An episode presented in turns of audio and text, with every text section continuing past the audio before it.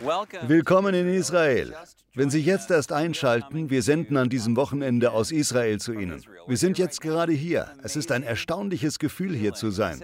Ich habe vorher gesagt, dass es sich so anfühlt, als ob man, wenn man an einem Ort wie diesem ist, die Bibel vorher nur in Schwarz-Weiß gelesen hat und sie einem plötzlich in lebendigen Farben erscheint. Sie sehen das Gras, Sie sehen den See Genezareth hinter mir, wo Jesus auf dem Wasser ging und die Fischer aufforderte, ihm nachzufolgen.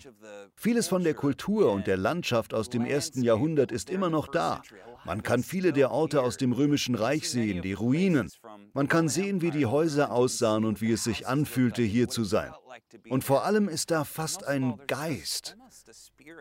Es liegt etwas in der Luft, wenn man morgens aufwacht und weiß, dass der Heilige Geist hier so viel getan hat. Dass dies das Land Israels ist, in dem Gott einen Bund mit seinem Volk geschlossen hat und in dem die Bibel geschrieben wurde.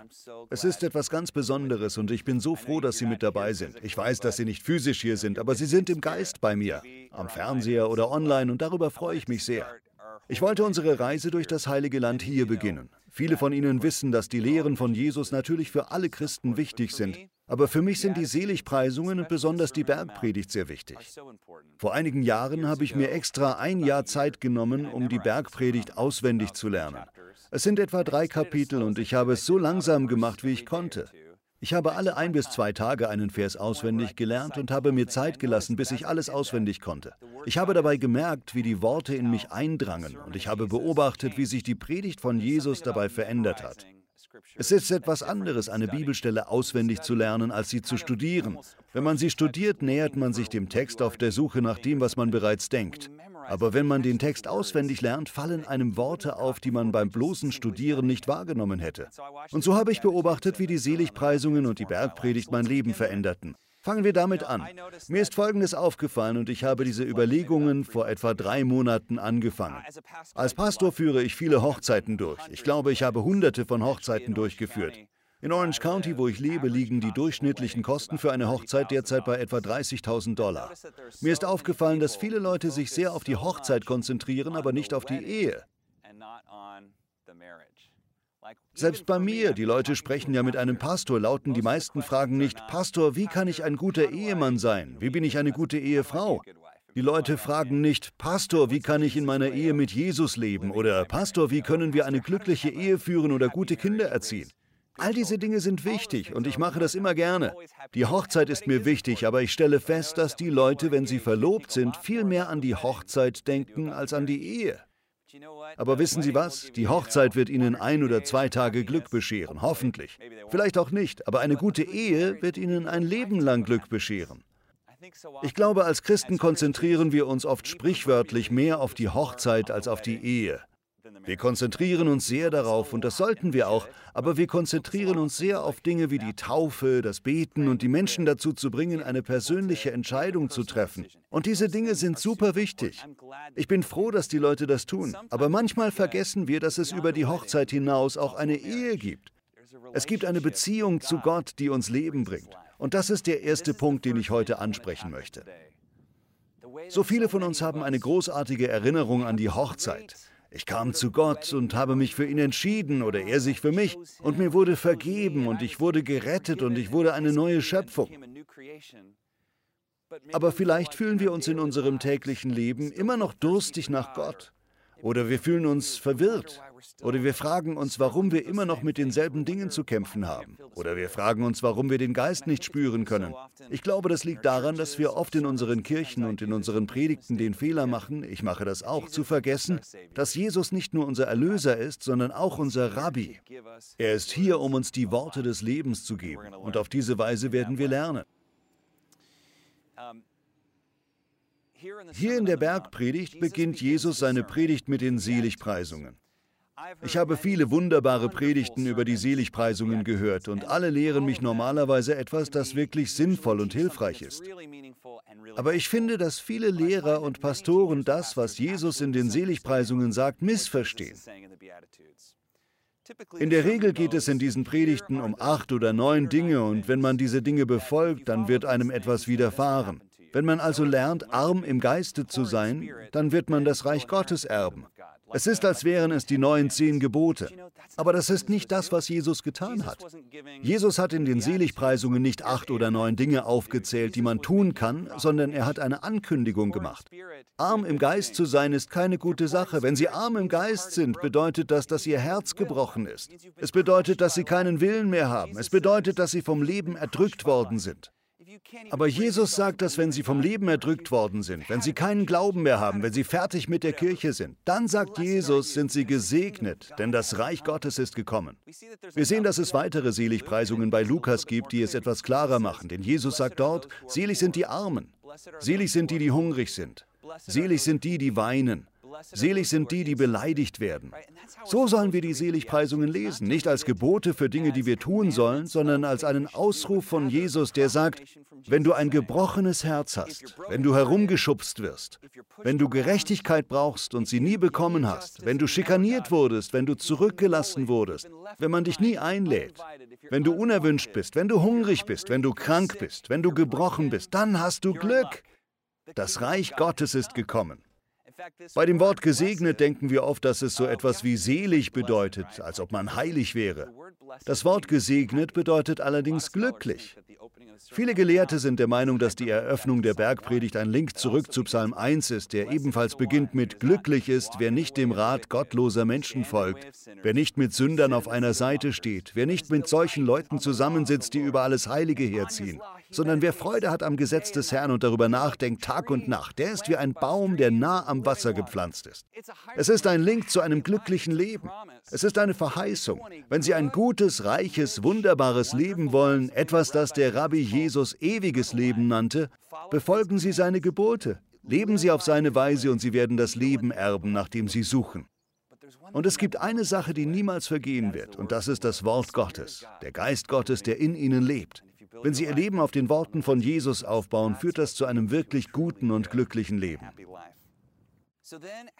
Nach diesen Ausrufen sagt uns Jesus, wie dieses Leben aussieht und wie wir es leben sollen. Wenn wir diesen Worten vertrauen, werden wir ein gutes Leben führen. In der Tat endet die Bergpredigt mit diesem Satz. Wer nun auf das hört, was ich gesagt habe und danach handelt, der ist klug. Man kann ihn mit einem Mann vergleichen, der sein Haus auf felsigen Grund baut. Wenn ein Wolkenbruch niedergeht, das Hochwasser steigt, wird es trotzdem nicht einstürzen, weil es auf Felsengrund gebaut ist. Wer sich meine Worte nur anhört, aber nicht danach lebt, der gleicht einem, der sein Haus auf einen Wadi gebaut hat. Wissen Sie, was ein Wadi ist? In den USA wissen wir das nicht immer, aber hier, besonders in der Wüste, gibt es solche leeren Flussbetten voller Sand. Die meiste Zeit über ist es ein völlig sicherer Ort, aber wenn ein großer Regen kommt, stürzt der Regen in die Wüste und diese großen Sturzfluten kommen durch und zerstören alles in ihrem Weg. Sehr oft halten Tiere oder Reisende, die es nicht besser wissen, an und die Tiere fressen vielleicht Gras oder ähnliches, denn manchmal gibt es im Wadi Wasser und sie grasen von dem, was dort wächst. Aber es ist ein gefährlicher Ort. Es ist wie bei einem Mann, der noch nie in der Wüste war und einen Platz sucht, um sein Haus zu bauen. Und er sagt, ich werde es hier am Wadi bauen. Das sieht wie der beste Ort aus, aber die Wahrheit ist, wenn Ärger kommt, zerstört es ihn. So ist das, wenn wir unser Leben auf etwas anderem als auf der Bibel aufbauen, auf dem Wort Gottes, das uns gegeben wurde. Jesus hat uns versprochen, wenn wir das verstehen und unser Leben darauf aufbauen, dass wir auch dann ein starkes Fundament haben, wenn Schwierigkeiten kommen, wenn der Regen fällt. Wir denken oft, dass das Fundament Jesus selbst ist, und das ist er auch. Aber er sagt ganz klar, dass es seine Lehren sind. Darauf gehen wir gleich noch ein. Eines der Dinge, an die ich mich immer erinnere, wenn ich wieder nach Israel komme, ist die Macht und die Ehre der Jünger eines Rabbis zu sein. Jesus war, wie Ronny und ich eben erwähnten, ein berühmter Rabbiner. In dieser Region war es eine große Sache, ein Weiser oder ein Rabbi zu sein oder jemand, der die Torah kannte und eine Gruppe von Leuten hatte, die einem nachfolgten. Jesus verkörperte in vielem, was er tat, die Eigenschaften und das Leben eines großen Rabbiners. Bevor wir dazu kommen, möchte ich erklären, was es bedeutet, ein Jünger zu sein und woher diese ganze Sache kommt. Viele von uns, die sich schon lange mit der Bibel beschäftigen, erinnern sich daran, dass das babylonische Exil für viele Juden ein kritischer Punkt war. Sie lebten in Israel, aber man sieht, dass das Volk Gottes immer wieder nahe ist, aber dann in den Götzendienst verfällt und sich von den Armen abwendet. Schließlich wird es so schlimm, dass Gott sein Volk nach Babylon verbannt. Als sie nach 70 Jahren nach Israel zurückkehren und beginnen ihr Leben und die Wüste wieder aufzubauen, gibt es eine Gruppe, die man die große Versammlung nannte. Sie bestand aus einigen Personen, die Sie vielleicht kennen.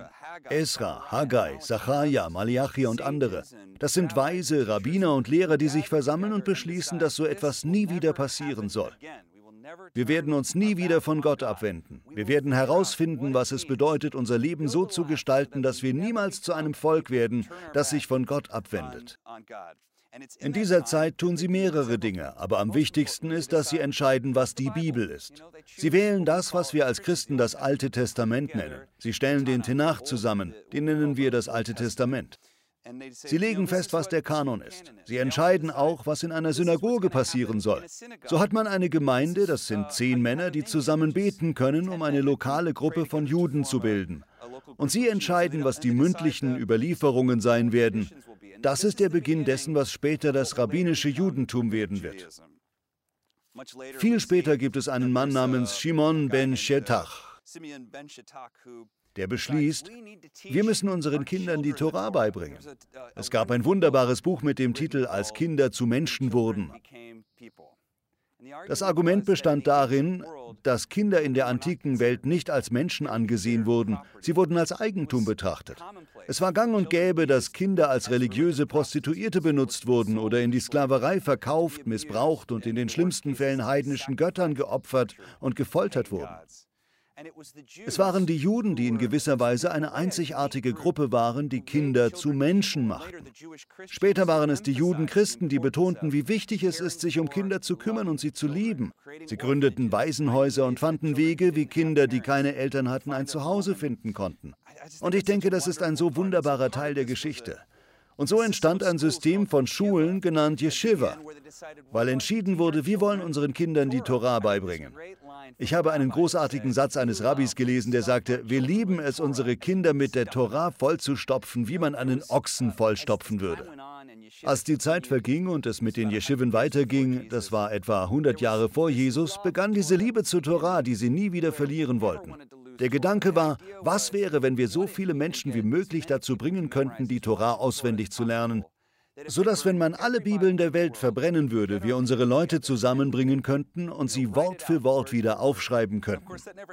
Natürlich ist das nie so passiert, aber man kann sehen, dass da einfach Liebe zur Torah vorhanden ist. Und die großen Fragen, was bedeutet das? Wer ist mein Nächster? Was bedeutet es, meinen Nächsten zu lieben? Was bedeutet es, den Herrn zu lieben mit all meinem Meillon, mit meinem ganzen Herzen? Was bedeutet das überhaupt? Wie übersetzen wir das später mit den griechischen Juden ins Griechische? Und es gibt all diese großartigen Diskussionen darüber, wie man die Torah so lebt, wie Gott will, dass man die Torah lebt. Das ist die Gemeinschaft, in die Jesus hineingeboren wird. Eine Gemeinschaft von Juden, die die Bibel lieben. Sie lieben es, über die Bibel zu debattieren. Sie lieben es, sie zu lernen. Sie lieben es, sie zu lehren. Und in dieser Gemeinschaft werden die Lehrer der Torah, die Rabbiner, wie wir sie heute nennen, zu den großen Säulen der Gesellschaft. Sie gehören zu den am meisten geehrten Menschen in der Gemeinschaft. Bei uns im Christentum gibt es auch viele Traditionen. Wir haben Presbyterianer, wir haben Methodisten, wir haben Katholiken und so weiter. Und wir sind uns in den wichtigen Dingen einig. Aber es gibt auch einige kleinere Dinge, in denen wir uns nicht einig sind. Viele große Rabbiner zu Jesu Zeit waren sich uneinig darüber, was dieses oder jenes bedeutet und wie es gelebt wird oder was das wichtigste Gebot ist. Und das nannte man das Joch des Rabbiners. Wenn ein Rabbi berühmt war und seine Lehre weitergeben wollte, dann gab er sein Joch an seine Schüler weiter und er wollte, dass seine Schüler seine Auslegung der Torah weitertragen. Er wollte, dass seine Schüler so leben, wie er lebte. Einige waren darin so gewissenhaft, dass sie wollten, dass die Jünger so gehen, wie er ging, so aussehen, wie er aussah, die Witze erzählten, die er erzählte, und dem Rabbi so ähnlich wie möglich werden. Sie sollten tun, was der Rabbi tut, sich um das kümmern, was dem Rabbi wichtig ist, und so lehren, wie der Rabbi lehrt. In dieser Gesellschaft, in der Kinder unterrichtet wurden, gab es einige besondere Kinder, die super begabt waren. Einige von ihnen konnten sehr große Teile der Bibel auswendig lernen, sie rezitieren und darüber diskutieren. Sie waren geistesgegenwärtig, charismatisch und pfiffig. Einige von ihnen wurden ausgewählt, um Schüler eines Rabbis zu werden. Wenn ein Schüler in dieser Weise talentiert, begabt und klug war, sagte der Rabbi, komm, folge mir nach. Das ist ein Satz, den die Leute damals verstanden hätten. Und das ist etwas, das jeden Jungen begeistert hätte. Ich meine, das wäre so, als würde man in Harvard oder an einer anderen angesehenen Schule angenommen werden, von der man nie gedacht hätte, dass man hineinkommen würde. Nur das oberste eine Prozent wird dort aufgenommen. Ein Jünger zu werden war eine riesige, wichtige Sache. Denken Sie darüber nach. Wir blicken hier auf den See Genezareth, dort unten, und Jesus ist dieser berühmte Rabbi. Die Menschen folgen ihm. Er lehrte, glaube ich, schon mit zwölf Jahren im Tempel. Die Mutter konnte ihn nicht finden und er vollbrachte Wunder. Die Menschen wissen, dass Jesus etwas ganz Besonderes ist. Als er hier nach Kapernaum kommt, ist er ein berühmter Rabbi. Wir kennen die Geschichte. Er geht zu Petrus und Andreas und alles, was er sagt, ist, folgt mir nach. Warum also sollten Petrus und Andreas ihre Netze liegen lassen und ihre Boote zurücklassen? Nun, das ist doch offensichtlich, oder? Wenn ein berühmter Rabbi sagt, folgt mir nach, dann wartet man nicht. Das ist die größte Ehre deines Lebens. Du wirst sogar um Erlaubnis bitten, nach Hause zu gehen und es deinem Vater zu sagen, Vater, Papa, rate mal, was passiert ist. Ein Rabbi, Rabbi Jesus, Jeshua, der berühmte Rabbi hier in Galiläa. Er hat mich gebeten, ihm zu folgen. Er denkt, ich bin gut genug, um sein Jünger zu sein. Er denkt, ich kann sein Joch weitertragen. Er glaubt, dass ich mir all das merken kann, was er lehren wird. Er glaubt, dass ich ihm ähnlich werden kann. Er glaubt, dass ich sein Joch in meinem Leben ausleben kann. Was sagst du dazu, Vater? Der Historiker Ray Vanderlin sagt, dass es ein Sprichwort gab, das ein Vater zu seinem Sohn, der zum Jünger berufen wurde, sagen konnte. Mögest du mit dem Staub deines Rabbis bedeckt sein. Ist das nicht ein schöner Satz? Wissen Sie, was das bedeutet? Man hat einen Rabbi, einen älteren Mann, hinter dem jüngere Männer hergehen und der Staub wird aufgewirbelt. Während sie ihrem Rabbi folgen, sind sie immer so nah bei ihrem Rabbi, dass etwas von dem Staub auf ihre Füße, ihre Schuhe oder ihre Kleidung fällt. Weil sie dem Rabbi so dicht folgen, haben sie, wenn sie nach Hause kommen, den Staub des Rabbis überall an sich. Mögest du mit dem Staub deines Rabbis bedeckt sein. Mögest du die Worte deines Rabbis und die Lehre deines Rabbis so sehr lieben, dass du, wenn du am Ende des Tages nach Hause kommst, mit dem Staub deines Rabbis bedeckt bist. Das ist wie ein Segen, ist das nicht schön? Als Petrus und Andreas aufgerufen werden, dem Rabbi zu folgen, lassen sie alles zurück. Eines der erstaunlichsten Dinge an Jesus ist, dass er in vielen Fällen Menschen beruft, die eigentlich nicht berufen werden sollten. Mein Favorit ist die Berufung von Matthäus. Matthäus berichtet in seinem Evangelium selbst, wie Jesus ihn beruft. Zur Zeit von Jesus gab es im Judentum eine Gruppe von Außenseitern, die Zöllner. Wir haben heute auch Steuereintreiber. In den Vereinigten Staaten haben Steuereintreiber Regeln, die man befolgt. Man stellt einen Buchhalter ein, füllt alle Formulare aus und zahlt seine Steuern. Sie sind vielleicht verärgert über ihre Steuern. Meine Steuern sind zu hoch, meine Steuern sind zu niedrig. Aber die meisten Menschen würden sagen, dass es für alle gleich gerecht ist. Aber zu Jesu Zeiten gab es jüdische Zöllner, die zwar religiös und ethnisch Juden waren, aber für das römische Reich arbeiteten.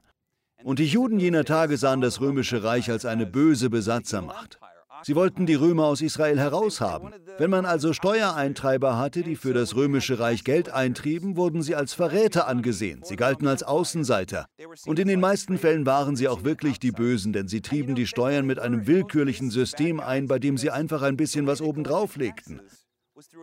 Stellen Sie sich das vor. Stellen Sie sich vor, es gibt einen geheimen Steuerbetrag, den nur die Steuereintreiber kennen, sagen wir 10 Prozent. Und die Steuereintreiber verdienen ihr Geld, indem sie willkürlich ein wenig mehr aufschlagen. Sie gehen zum Haus ihrer Mutter und sagen, hey Linda, dieses Jahr beträgt die Steuer 12 Prozent. Ihre Mutter sagt, oh, 12 Prozent, das scheint mir ein bisschen zu viel. Dann kommen Sie und sagen, Mama, das sind nicht 12 Prozent, es ist viel weniger, es muss niedriger sein. Dann fangen Sie an, mit dem Steuereintreiber zu streiten. Vielleicht schlagen Sie zu und er schlägt nach Ihnen. Dann sagt er, ist gut, dann gehe ich runter auf 11 Prozent. Aber er kassiert immer noch einen Anteil, von dem man nicht weiß, wie hoch er ist. Das ist der Grund, warum die Leute die Steuereintreiber so gehasst haben, weil sie Lügner, Betrüger und Schwindler waren. Aber sie mussten es machen. Was ist die Arbeit zur Zeit von Jesus, die die meisten Menschen machen? Nun, man tut, was der eigene Vater tut. Wahrscheinlich stimmt es. Matthäus hat sich das nicht ausgesucht, Zöllner zu werden. Sein Vater war schon ein Steuereintreiber. Höchstwahrscheinlich war Matthäus Vater ein Zöllner und Matthäus musste einfach tun, was sein Vater tat. Daher überlegt er, wie er das Geld für seine Familie zusammenbekommt. Er treibt Steuern ein und eines Tages trifft er auf den berühmten Rabbi Jesus, mit dem er wahrscheinlich gar keinen Umgang haben darf. Er darf noch nicht einmal hingehen und sich dessen Predigten anhören. Er muss weit hinten stehen. Vielleicht ist er in der Synagoge nicht willkommen. Vielleicht hassen ihn die Juden in der Gemeinde. Vielleicht muss er in einem anderen Dorf leben. Aber Matthäus ist da. Er treibt gerade Steuern ein und um ihn herum sind all diese begabten, religiösen jungen Männer. Diese tollen Kerle, die die Torah rezitieren können, die brillant sind, die klug sind, die gut aussehen und die aus großartigen Familien kommen. Das sind all diese Leute um ihn herum und Jesus sieht Matthäus an, den Zöllner, den Außenseiter, den Sünder. Und der berühmte Rabbi sagt, Matthäus, komm, folge mir nach. Ist das nicht erstaunlich? Als Jesus das alles hört, sagt er in Matthäus Kapitel 9, Vers 12, die Gesunden brauchen keinen Arzt, sondern die Kranken. Begreift doch endlich, was Gott meint, wenn er sagt, wenn jemand barmherzig ist, dann ist mir das lieber als irgendwelche Opfer. Das ist ein Zitat aus Hosea. Ich bin gekommen, um Sünder in die Gemeinschaft mit Gott zu rufen und nicht solche, die sich sowieso schon für gut genug halten. So oft denken wir, dass Gott nur rechtschaffene Menschen beruft, die alles im Griff haben. Vielleicht haben sie eine schreckliche Vergangenheit. Vielleicht haben sie eine Menge Fehler in ihrem persönlichen Leben gemacht. Vielleicht waren sie früher einmal Christ und haben sich dann irgendwie entfernt. Damals, als sie ein Kind waren, war ihnen Gott wichtig, aber jetzt haben sie sich im Leben so weit entfernt, dass sie denken, wie könnte ich überhaupt noch zu Gott zurückkommen? Wie soll ich mich meiner Familie und meinen Freunden überhaupt noch zeigen? Sie denken, Gott will niemals mit jemandem wie mir zusammen sein. Aber wissen Sie was? Jesus zeigt uns, wie Gott ist. Gott ist barmherzig. Er ist voller Liebe für sie. Sein Herz quillt über vor Güte zu ihnen, so wie ein liebender Vater sein Kind sieht, so wie der Vater auf den verlorenen Sohn zurennt. Gott liebt sie so, wie sie sind, nicht wie sie sein sollten. Er ist für sie und er weiß, dass auch sie ein Jünger sein können. Es gibt ein altes Sprichwort, das besagt, dass dein Chaos oft zu deiner Botschaft wird. Ihre Prüfung wird zu ihrem Zeugnis. Denken Sie daran, dass es keine Tragödie und keinen Fehlschlag gibt, den Gott nicht verwenden kann. In der Schule hatte ich einen Freund, der Drogendealer war. Er war einer der ersten Menschen, die ich zu Gott geführt habe. Ich hatte ein radikales Erlebnis und ich dachte mir, ich will jedem auf meiner Schule von Gott erzählen. Ich will, dass sie Gott kennenlernen und ihr Leben ändern. Mein erster Gedanke dabei war, zu den einflussreichsten Leuten an meiner Schule zu gehen. Das waren Leute, die aus guten Familien kamen, aber nicht religiös waren. Niemand war interessiert. Niemand kümmerte sich um das, was ich sagte. Das kam erst, als ich anfing mit den Schlägern und den Leuten mit Piercings an den falschen Stellen und den Leuten, die Drogen verkauften, zu reden. Ich hätte in einer Million Jahren nicht gedacht, dass Sie diejenigen sein würden, die sich am meisten für Gott interessieren. Tatsächlich war meine erste Art von Jünger ein Typ namens Dave von meiner Schule Broken Arrow. Er war einer der Drogendealer unserer Schule. Ich erinnere mich, wie ich mit Dave sprach und er danach aufleuchtete und zum Glauben an Gott kam. Es hat eine Weile gedauert, es war ein Prozess. Ich erinnere mich noch an etwas, das etwa zwei Wochen nachdem er Christ geworden war, passierte. Ich dachte, er hätte alle seine Drogen weggeworfen. Dann sah ich ihn hinter der Schule, wie er Drogen verkaufte. Ich sagte, Dave, was machst du da? Du bist doch gerade erst zum Glauben gekommen, du kannst keine Drogen verkaufen. Er meinte nur, keine Sorge, Bobby, ich verkaufe nur den Rest, dann mache ich Schluss. Sein Gedanke war, ich habe für all das bezahlt, ich muss mein Geld zurückbekommen und wenn ich es habe, höre ich auf. Ich sagte, das kannst du nicht, du musst sie einfach wegwerfen. Er darauf, nein, ich werde mein Geld zurückbekommen, ich werde sie verkaufen. Und wissen Sie was, er verkaufte seine Drogen, bekam sein Geld und blieb danach clean. Einfach unfassbar. Ich habe gelernt, dass Menschen, die ihre Gebrochenheit nicht verbergen, sondern ehrlich damit umgehen, echt und verletzlich sind. Sie waren ehrlich über ihre Sünden, anstatt sie zu verbergen. Sie waren ehrlich, was die Probleme in ihrer Familie betraf, anstatt sie zu verbergen. Und diese Ehrlichkeit kann Gott scheinbar noch besser gebrauchen. Ich habe gesehen, wie dieser Junge radikal zu einem völlig neuen Menschen wurde. Später wurde er Kaplan bei der Marine. Er ist ein wunderbarer Mann. Sie können sehen, wie Gott jedes Chaos in eine Botschaft, jede Prüfung in ein Zeugnis verwandeln kann. Er kann jedes Herz verändern. Er kann jeden Menschen dazu gebrauchen, von einem Jünger sogar zu einem Rabbi zu werden. Ich schließe mit folgendem Satz. Denken Sie daran, dass das Herzstück der Botschaft von Jesus, wirklich das Herzstück des wahren Judentums, darin besteht, andere so zu behandeln, wie sie es von ihnen erwarten. Das ist die goldene Regel. Es gibt diese große apokryphe Geschichte über einen der größten Rabbiner aller Zeiten, den Weisen und Rabbi Hillel. Er lebte etwa eine Generation vor Jesus und prägte das gesamte Judentum zur Zeit von Jesus. Er hatte eine Art Gegner, sie waren wie Rivalen. Das war die Schule von Shammai, ein anderer Rabbi. Und es gab einen jungen Mann, der erwog, Jude zu werden und zuerst zum Haus von Shammai ging und zu Rabbi Shammai sagte, Rabbi, wenn du mir die ganze Torah erklären kannst und dabei auf einem Bein stehst, werde ich Jude. Es heißt, dass Rabbi Shammai ihn zurechtwies, ihn mit einem Stock verjagte oder so. Man weiß es nicht, es ist eine Legende. Aber dann kam er zu Rabbi Hillel und sagte, Rabbi Hillel, wenn du auf einem Bein stehen kannst und mir dabei die Torah erklären kannst, dann werde ich Jude. Rabbi Hillel tadelte ihn zuerst und dann sagte er, tu nicht, was deinem Nächsten verhasst ist. Hör zu, das ist die ganze Torah. Und jetzt geh und studiere sie. Wir wissen nicht, ob die Geschichte von Hillel stammt, aber sie wird oft als die silberne Regel bezeichnet. Wir wissen, dass sowohl Cicero als auch Konfuzius sie schon gesagt haben und dass es sie schon vor Jesus gegeben hat. Die silberne Regel lautete, was du nicht willst, dass man dir tut, das füg auch keinem anderen zu. Wie ein großer Rabbi nimmt Jesus also ein berühmtes Sprichwort seiner Zeit, ändert es nur ein wenig ab, um es noch erstaunlicher zu machen. Anstatt zu sagen, dass man etwas nicht tun soll, sagt er was? Die goldene Regel. Was du willst, dass man dir tut, das tue auch für andere. Das bedeutet, Augen zum Sehen zu haben, Ohren zum Hören, sodass sie, wenn sie jemanden sehen, der verletzt ist, der ein gebrochenes Herz hat oder Hilfe und Gebet braucht, dass sie das tun, was sie gerne erleben würden, wenn sie in deren Lage wären. Dass sie barmherzig sind und langsam zum Urteilen. Sehen Sie, das sind die Worte des Lebens. Wenn Sie ein glückliches Leben führen wollen, dann tun Sie, was ich Ihnen heute mitgebe. Tun Sie, was Jesus uns gelehrt hat. Vergeben Sie Ihrem Nächsten. Seien Sie in allen Dingen treu. Seien Sie Ihrem Ehepartner treu und Ihren Versprechen und den Dingen, die Sie zugesagt haben. Seien Sie ein ehrlicher Mensch, lügen und betrügen Sie nicht. Seien Sie wahrhaftig damit, wer Sie sind. Und seien Sie wirklich Sie selbst. Lieben Sie die Menschen, lieben Sie die Menschen so, wie Sie selbst geliebt werden wollen und verweigern Sie keine Barmherzigkeit, wenn Sie sie weitergeben können. Versuchen Sie nie, Menschen zu gefallen. Seien Sie nicht fromm, damit Leute mit Ihnen prahlen oder sagen, dass Sie großartig seien. Tun Sie die geistlichen Dinge für Gott. Tun Sie es, um ihn zu ehren und leben Sie für seinen Beifall.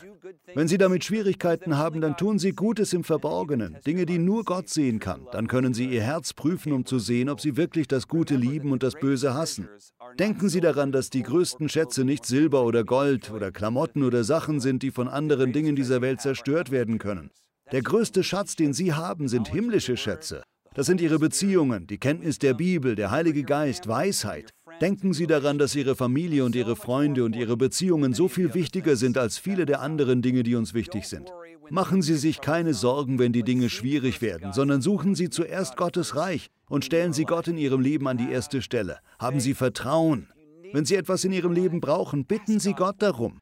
Leben Sie mit Zuversicht und Mut, dass Gottes Verheißungen in Ihrem Leben wahr sind. Bauen Sie Ihr Leben auf sein Wort. Wenn Sie das tun, werden Sie nie wieder derselbe sein. Liebe Freunde, ich möchte Sie ermutigen, Jesus nicht nur als den Messias zu sehen, nicht nur als den Erlöser. Er ist das und dafür danke ich Gott. Aber denken Sie daran, dass er auch ein Rabbi ist. Seine Worte sind die Worte des Lebens. Mögen Sie mit dem Staub Ihres Rabbis bedeckt sein. Mögen Sie mit seinem Geist und seinen Worten bedeckt sein und Ihr Leben darauf aufbauen. Amen.